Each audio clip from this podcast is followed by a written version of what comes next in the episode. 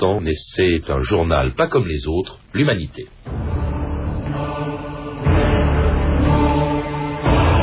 Demandez l'humanité? Contre la guerre et le fascisme. Demandez l'humain Demandez l'humain Le journal de tous les combats et de toutes les résistances, demandez l'humain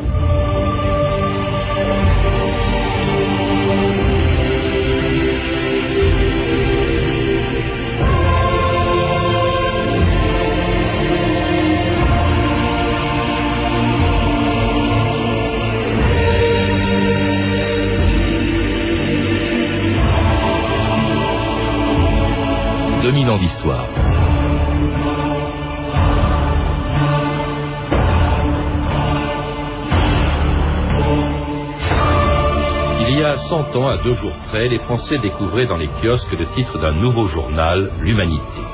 Sur la première des quatre pages de ce quotidien, son fondateur, Jean Jaurès, exprimait sa volonté d'offrir à ses lecteurs un journal indépendant et exprimant les idéaux d'un mouvement socialiste qui était à l'époque profondément divisé. 16 ans avant qu'il devienne l'organe du Parti communiste, il s'agissait donc déjà d'un journal engagé qui est devenu depuis une institution. Un quotidien écrit, lu et même vendu par des générations de militants qui ont trouvé dans l'humanité beaucoup plus qu'un simple journal, une façon de s'informer, de se cultiver, mais aussi de vivre et de partager, pour le meilleur et pour le pire, le destin du Parti communiste français. Demandez l'humanité dimanche. Bonjour. Voilà. Pourquoi je l'attends? Parce que c'est l'humain. Oh, c'est une vieille histoire. Seulement, pour la raconter, cette histoire-là, moi, je reconnais qu'un. C'est Marcel. Marcel Cachin. Au moment où Jaurès fonde l'humanité, la classe ouvrière française n'avait pas de journal quotidien pour la défendre. De nombreuses fractions socialistes rivales et opposées divisaient le prolétariat. Jaurès fit appel à leur unité, et l'unité se fait autour de l'humanité. L'humain sur tous les chemins, l'humain dans toutes les mains. Bonjour, bonsoir,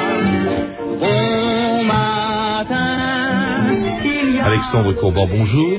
Bonjour. Vous êtes historien, vous êtes en train d'achever, je crois, une thèse sur le journal L'Humanité, et vous venez de réaliser avec Dorothée Poivre d'Arvor un documentaire vraiment remarquable qui sera diffusé ce soir sur la chaîne Odyssée. Alors l'aventure d'un journal qui a aujourd'hui 100 ans, que l'on croit connaître, mais en fait qu'on connaît assez mal. On pense toujours, parce qu'il l'a été pendant 80 ans, que c'est l'organe du Parti communiste français, c'est vrai, mais au début c'était d'abord un journal socialiste. Tout à fait. Les, les 16 premières années de, du journal L'Humanité, ce sont les années d'un journal socialiste, d'un quotidien créé par Jean Jaurès, donc en avril 1904. Jean Jaurès crée son journal pour exister sur la scène politique intérieure, pour exister également au sein du parti, et en même temps avec l'ambition d'ouvrir tout de suite son journal bien au-delà du parti, bien au-delà du mouvement, aux syndicalistes, aux coopérateurs et à tous ces intellectuels qui peuvent être intéressés à la transformation du monde. Quand vous dites le parti Alexandre Courban, il faut rappeler que le socialisme, je l'ai dit tout à l'heure, il est profondément divisé. Il ne sera réunifié qu'un an plus tard, en 1905, avec la SFIO. Mais est-ce que c'est pas pour rassembler ces différents mouvements socialistes que Jaurès crée l'humanité?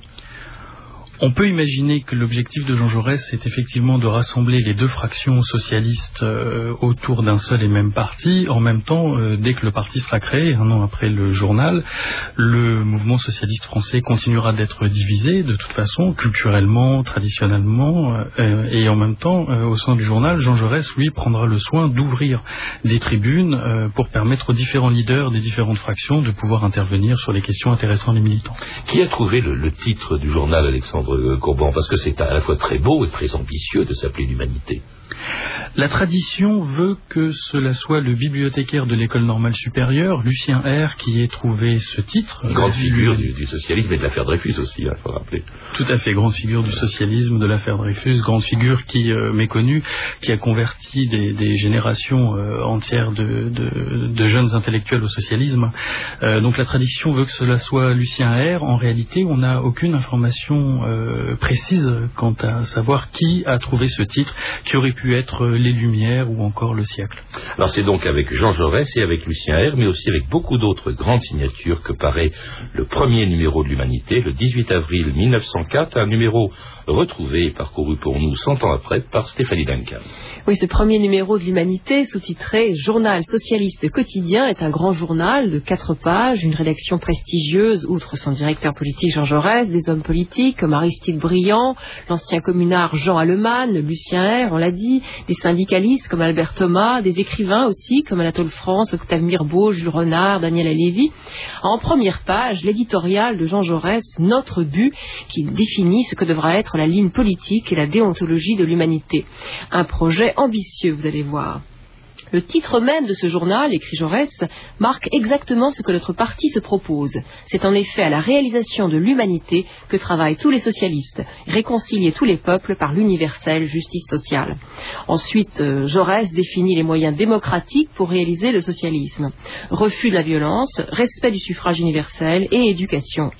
L'histoire aujourd'hui est dispensée de recourir à la violence, affirme Jaurès, que le suffrage universel s'affirme et s'éclaire, qu'une vigoureuse éducation laïque ouvre les esprits aux idées nouvelles et développe l'habitude de la réflexion. Pour y arriver, Jaurès compte sur l'union des socialistes, hein, révolutionnaires et réformistes, des dissentiments que Jaurès en est sûr, le temps et la force des choses résoudront certainement. Bon. Jaurès euh, explique également comment fonctionnera le journal. L'indépendance du journal est entière, dit-il. Aucun groupe d'intérêt ne peut directement ou indirectement peser sur la politique de l'humanité. Et enfin, Jaurès, qui veut faire de l'humanité un modèle, donne une très belle définition de ce que doit être le journalisme politique. C'est par des informations étendues et exactes que nous voudrions donner à toutes les intelligences libres le moyen de comprendre et de juger elles-mêmes les événements du monde. La grande cause socialiste et prolétarienne n'a besoin ni du mensonge, ni des informations tendancieuses, ni des nouvelles forcées ou tronquées, ni des procédés obliques ou calomnieux, ni donc Jaurès. Je voudrais que tous les partis et toutes les classes soient obligés de reconnaître la loyauté de nos comptes rendus, la sûreté de nos renseignements, l'exactitude de nos correspondances. Et Jaurès ajoute J'ose dire que c'est par là vraiment que nous marquerons tout notre respect pour le prolétariat. Il verra bien, je l'espère, que ce souci constant de la vérité, même dans les plus âpres batailles, n'émousse pas la vigueur du combat. Hein, cent ans après, cette leçon de Jaurès est à méditer, je crois. À méditer, oui, pour tous les journalistes, parce que c'est beau, euh, cet éditorial de, Jaurès dans le premier numéro de, de l'Humanité, Alexandre Courban. C'est plus que c'est plus qu'un éditorial, c'est un programme et c'est un programme qui, je crois, va bien au-delà même du seul journal Humanité, qui résume d'une certaine manière la pensée de Jaurès, qui souhaitait euh, rassembler, fédérer euh, l'ensemble des forces qui euh, avaient la volonté d'œuvrer pour la transformation de la République en une République sociale pour aller vers euh, ce socialisme démocratique qu'il appelle de ses voeux. Alors l'UMA a beaucoup changé, premier changement d'ailleurs dix ans après la création de l'humanité par Jaurès, son fondateur est assassiné, on le sait, je crois que c'était le 31 juillet 14, la veille de la guerre, au moment précis d'ailleurs où il allait écrire son éditorial contre cette guerre qui, n'a pas, réussi à, à, empêcher. Alors il est remplacé pendant la guerre euh, par Pierre Renaudel, puis en 1918 par Marcel Cachin, et c'est avec Marcel Cachin qu'en 1920, au moment où le Parti communiste français est créé, au congrès de Tours, l'humanité devient l'organe du Parti communiste. Ça a dû être assez difficile, non, cette transition? Alexandre Courban Je ne pense pas que la, transition ait été difficile. Euh, en réalité, il faut avoir à l'esprit qu'à ce moment-là, en décembre 1920, la majorité du Parti socialiste décide d'adhérer à l'international communiste et qu'en définitive, les premiers changements survenus au sein de l'humanité, journal socialiste, c'est euh, d'une part un an avant la guerre, lorsque le journal passe à six pages et permet d'être à la fois un journal d'information et un journal socialiste. Il a désormais la place pour pouvoir s'exprimer. Tout de suite, pendant la Première Guerre mondiale, lorsque la la majorité favorable à l'union sacrée décide d'empêcher la minorité euh, qui a des critiques à l'égard de l'union sacrée de pouvoir s'exprimer dans le journal. Et à ce moment-là. C'était derrière le gouvernement qui menait la guerre. Et en 1920, donc à l'issue du congrès de Tours, la majorité euh, du Parti socialiste décide donc d'adhérer à l'international communiste. Et les différentes actions, puisque l'humanité est une entreprise euh, comme les autres, sont réparties au prorata euh, du poids des uns et des autres. Et en définitive, cette majorité se retrouve également pour que l'humanité devienne journal communiste, puis organe central du Parti communiste. Et on peut même ajouter que les, ce sont probablement les héritiers de Jaurès qui ont permis que l'humanité devienne journal communiste et non pas comme une légende tenace euh, dans les milieux militants l'a voulu, euh, Camélina qui est le, trésorier du Parti socialiste et un ancien dirigeant de la commune. En tout cas, tout ça sous l'autorité de Marcel Cachin qui est resté directeur de l'humanité pendant 40 ans, hein, jusqu'en 1958, et, avec euh, un rédacteur en chef qui en 1926 sera Paul Vaillant-Couturier. L'humanité, elle, dit la vérité. L'humanité, fondée par Jaurès, est restée sous la direction de Marcel Cachin, et que Jaurès avait voulu qu'elle fût un journal propre, un journal contrôlé par le parti des masses travailleuses, une maison de verre où chacun peut à tout moment voir ce qui se passe. Parce que l'humanité est un puissant moyen de culture, parce que l'humanité, drapeau de l'unité, est contre la haine, contre la misère, contre la guerre, la meilleure arme de cette France libre, forte et heureuse que veulent et que feront les communistes. L'humanité, c'est le visage de la France. Paysans, ouvriers, chômeurs, jeunes et jeunes filles, filles du peuple, amis, camarades, le Parti communiste vous appelle.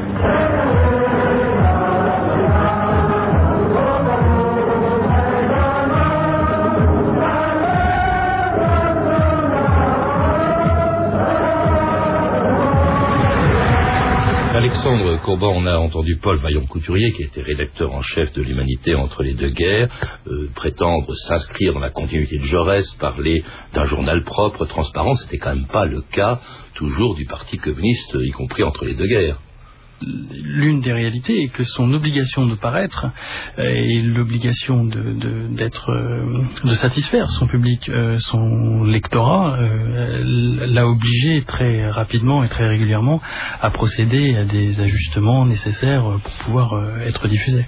Alors il se lance dans les grands combats du Parti communiste entre les deux guerres, hein, euh, contre la guerre du Rif au Maroc, euh, pour la défense de Sacco et Vanzetti, bientôt aussi pour le Front populaire.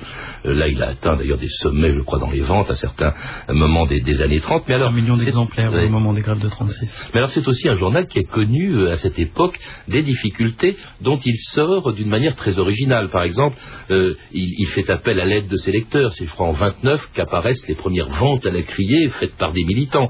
Il crée un comité de défense de l'humanité. Et puis alors surtout, c'est la naissance de la fête de l'UMA. La fête de l'UMA, c'est en 1930, c'était pour apporter des faux aussi, non peut-être au, journal. C'est le journal qui organise sa propre diffusion militante au-dessus du parti, au-delà du parti, et qui va même euh, du coup transformer la fête de l'humanité qui existait avant 1930.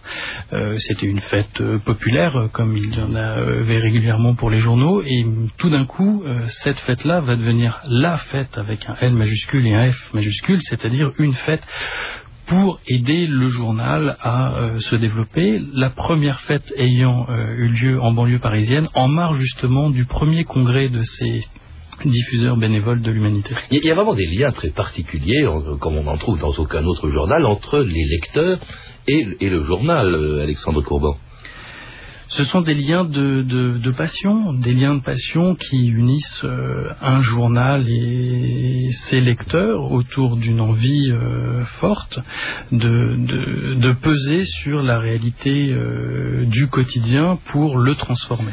Alors, le quotidien va connaître de sérieuses difficultés, beaucoup plus graves encore. En 1939, il approuve le pacte germano-soviétique entre Hitler et Staline. Alors évidemment, ça choque quand même pas mal de gens. En tout cas, il est interdit, le parti est interdit, le journal est interdit, il devient clandestin. Et là, là, il y a un épisode quand même qui est euh, qui est pas très glorieux dans l'histoire du journal d'Humanité, c'est que euh, il y a des négociations euh, qui se font pendant au début de l'occupation, au mois de juin 40. Je crois même que c'est le 18 juin 40, qui est quand même une date que l'on connaît pour une autre raison. Et là, on négocie la reparution avec les Allemands, la reparution du journal d'Humanité. C'est quand même énorme.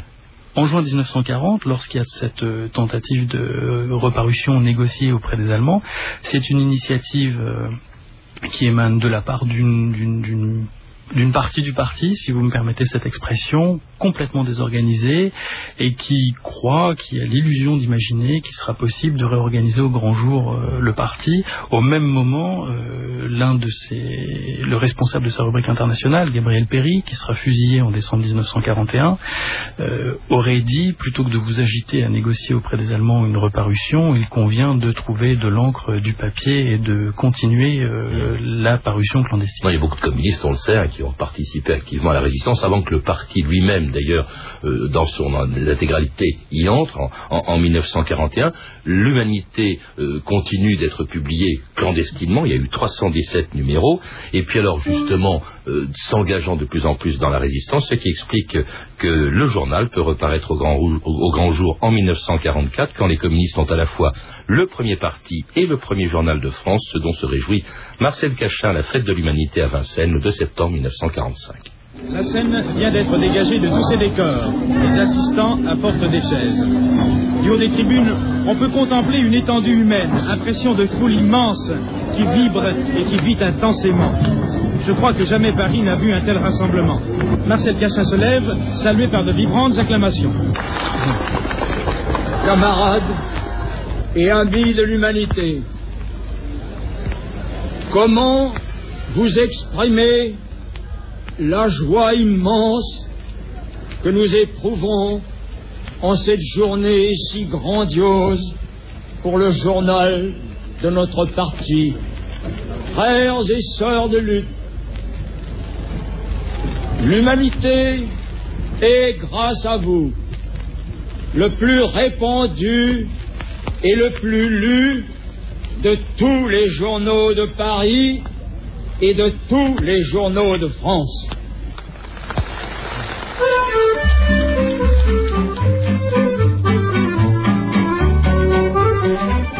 L'humain sur tous les chemins, l'humain dans toutes les mains. Bonjour, bonsoir, bon matin il y a le blé et le vin, il y a la laine et le lin, et l'humain dans toutes les mains, sur tous les chemins. L'humain, un journal dans un matin de France, à Marseille, à Brest ou à Nancy, un journal sous les toits de Paris, une fille, un gars, une romance, l'humain sur tous les chemins. L'humain dans toutes les mains. Bonjour, bonsoir, bon matin. Il y a le blé, le vin, il y a la laine et le lin, et l'humain dans toutes les mains, sur tous les chemins.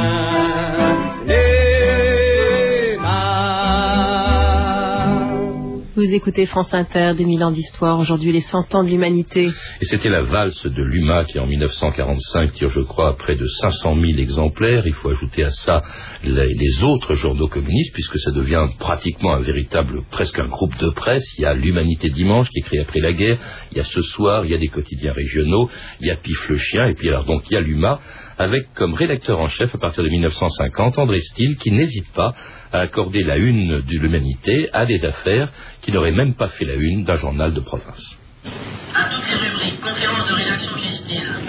À toutes les rubriques, conférence de rédaction. Voilà. Qu'est-ce que nous pouvons avoir de plus parlant que cette affaire d'une paysanne de Saint-Rémy-le-Haut qui défend sa terre. Et puis c'est urgent, le correspondant nous écrit que les bulldozers américains sont attendus d'un instant à l'autre à Saint-Rémy-le-Haut. Mais donc falloir bien la présenter. Non, pas la première page des élastiques, nous avons déjà les suites aux propositions Molotov, viennent bien de fou les bateaux japonais contaminés par la bombe H, le budget d'éducation nationale, les grèves. Et il y aurait du du maréchal Juin. Et la présence pour les enfants Rosenberg. Et aussi annoncer l'arrivée du ballet soviétique. C'est vrai qu'à connaître tout ça, l'affaire de Saint-Rémy-Lô peut sembler un petit fait. Mais c'est ce petit fait, comme nous en envoient nos correspondants, qui montre jusqu'où peut aller la politique de guerre du gouvernement dans la vie même de nos lecteurs. par conséquent, il nous faut lui donner la place qu'il. D'accord? D'accord. Alors c'était un extrait de La Terre fleurira, un film dans lequel se trouve cette conférence de presse au bureau du rédacteur en chef de l'UMA, euh, André Steele, qui n'hésite pas, euh, euh, Alexandre Courban, à, mettre à la une du journal effectivement ce qui était de l'intérêt de ses lecteurs. C'était pas forcément des grands événements qui étaient à la une. Pour aller plus loin, on peut même ajouter que l'humanité a toujours mis, toujours cherché à mettre en avant ce qui intéressait euh, ses lecteurs, ses lecteurs militants, et donc toutes les histoires qui appelaient en définitive à des mobilisations ou qui appellent à des mobilisations. Alors cela dit, la une, hein, c'était aussi quand même, par exemple, Staline, au moment de sa mort en 1953, puis alors tous les grands combats de l'UMA euh, après la guerre, euh, pendant la guerre froide, l'affaire Rosenberg, la lutte contre les guerres d'Indochine ou d'Algérie, mais aussi euh, un soutien vraiment jusqu'au bout de la politique soviétique, ça aussi c'est moins glorieux, hein, la révolte de Budapest en 56, les dictatures dans les démocraties populaires ou encore l'intervention soviétique en Afghanistan. Ça on peut quand même comprendre que le tirage ait pu baisser, comme d'ailleurs le nombre des militants du parti très troublés par cette prise de position. Et en même temps, alors qu'à la même époque, euh, le journal L'Humanité met en une également des faits divers, euh, de la même façon qu'un autre titre euh, populaire comme François va le faire, le tirage continue de baisser. En même temps, à cette même époque, l'Humanité s'ouvre du point de vue culturel, permettant à un certain nombre d'artistes, d'écrivains d'intervenir dans les colonnes du journal. Et effectivement, l'Humanité, journal communiste, en phase avec le Parti communiste français, lequel était euh, en accord, euh, la plupart du temps en désaccord euh, plus rarement avec la politique de l'Union soviétique, ce qui se retrouvait naturellement dans l'organe central du parti qui était l'humanité. Et ce qui va se retrouver aussi dans les tirages, hein, qui, baissent continuellement? Je crois que dans les années 80, on atteint 100 000 exemplaires. Alors le, le journal essaye de relever ses ventes en faisant peau neuve, avec notamment la naissance de la nouvelle humanité. France Inter, un reportage d'Olivier Denré au siège de l'UMA le 17 mars でした。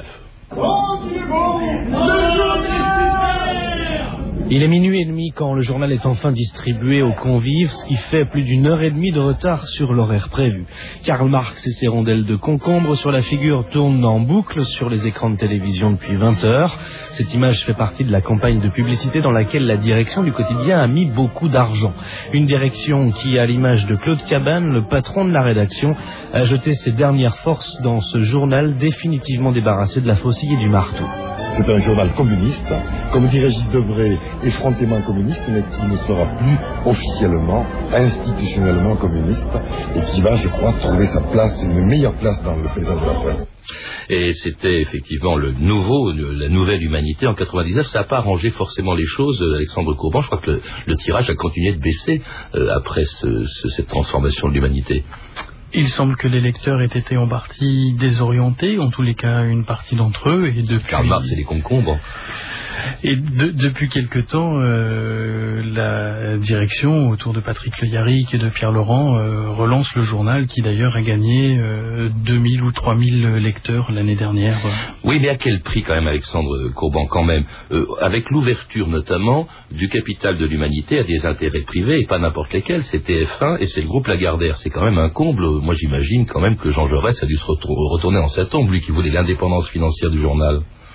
Jean Jaurès souhaitait l'indépendance financière du journal et Jean Jaurès lui-même a ouvert très rapidement euh, son journal, Le Capital, euh, à toutes les bonnes volontés et tout de suite il a été accusé d'ailleurs euh, d'être, d'avoir des capitaux apportés par les milieux juifs dans la France antisémite de l'époque, puis ensuite par l'Allemagne, qui était évidemment l'ennemi de la France. L'humanité de l'entre-deux-guerres est accusée d'être soutenue par l'Union soviétique. Aujourd'hui, certains ont apporté de l'argent frais pour que ce journal puisse continuer d'exister. Il reste à savoir si ces personnes n'ont pas une influence. Euh, bah oui, parce qu'on imagine mal l'humanité euh, insister lourdement sur des difficultés dans le groupe Bouygues ou dans le groupe Lagardère, maintenant qu'ils font partie du capital. L'étude mériterait d'être faite écoutez, on verra bien. quel est l'avenir de, ce journal dont les difficultés quand même demeurent euh, malgré la, nouvelle direction, Alexandre Courban Est-ce qu'on peut imaginer, alors que c'est devenu une institution, euh, une France sans ce journal? Il m'est difficile pour moi qui travaille sur l'histoire de ce journal depuis euh, plusieurs années d'imaginer une France euh, sans euh, ce journal, sans l'humanité. En même temps, je suis bien obligé d'observer aujourd'hui que ce quotidien est capable de s'ouvrir à de nouvelles formes de, de mobilisation, comme l'altermondialisme ou comme encore les manifestations récentes du printemps dernier, capable de sortir une édition spéciale distribuée dans les manifestations bénévolement, comme du temps de Marcel Cachin et des CDH sur une autre réforme des retraites possible. Donc, tant que tant que ce monde euh, est à changer aux yeux d'un certain nombre de personnes, ce quotidien, me semble-t-il, a de l'avenir. Merci Alexandre Courban. Je rappelle donc que vous êtes co-auteur d'un remarquable documentaire dont on a entendu des extraits et qui était réalisé par Dorothée Poivre d'Arvor, donc avec vous-même, sur les 100 ans de l'humanité, un documentaire qui sera diffusé ce soir à 22h15 sur la chaîne du câble Odyssée. À lire également Un siècle d'humanité sous la direction de Roland Leroy, un livre publié au Cherche Midi, et puis L'humanité, un beau livre illustré de Bernard Chambas, publié au Seuil. À l'occasion de ce centième anniversaire, plusieurs manifestations sont aussi organisées.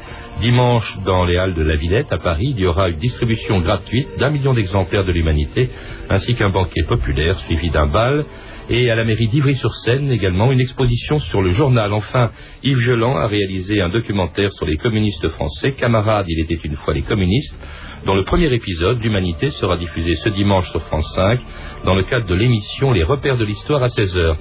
Beaucoup de renseignements que vous pouvez, vous le savez, retrouver en contactant le service des relations avec les auditeurs au 0892 68 10 33.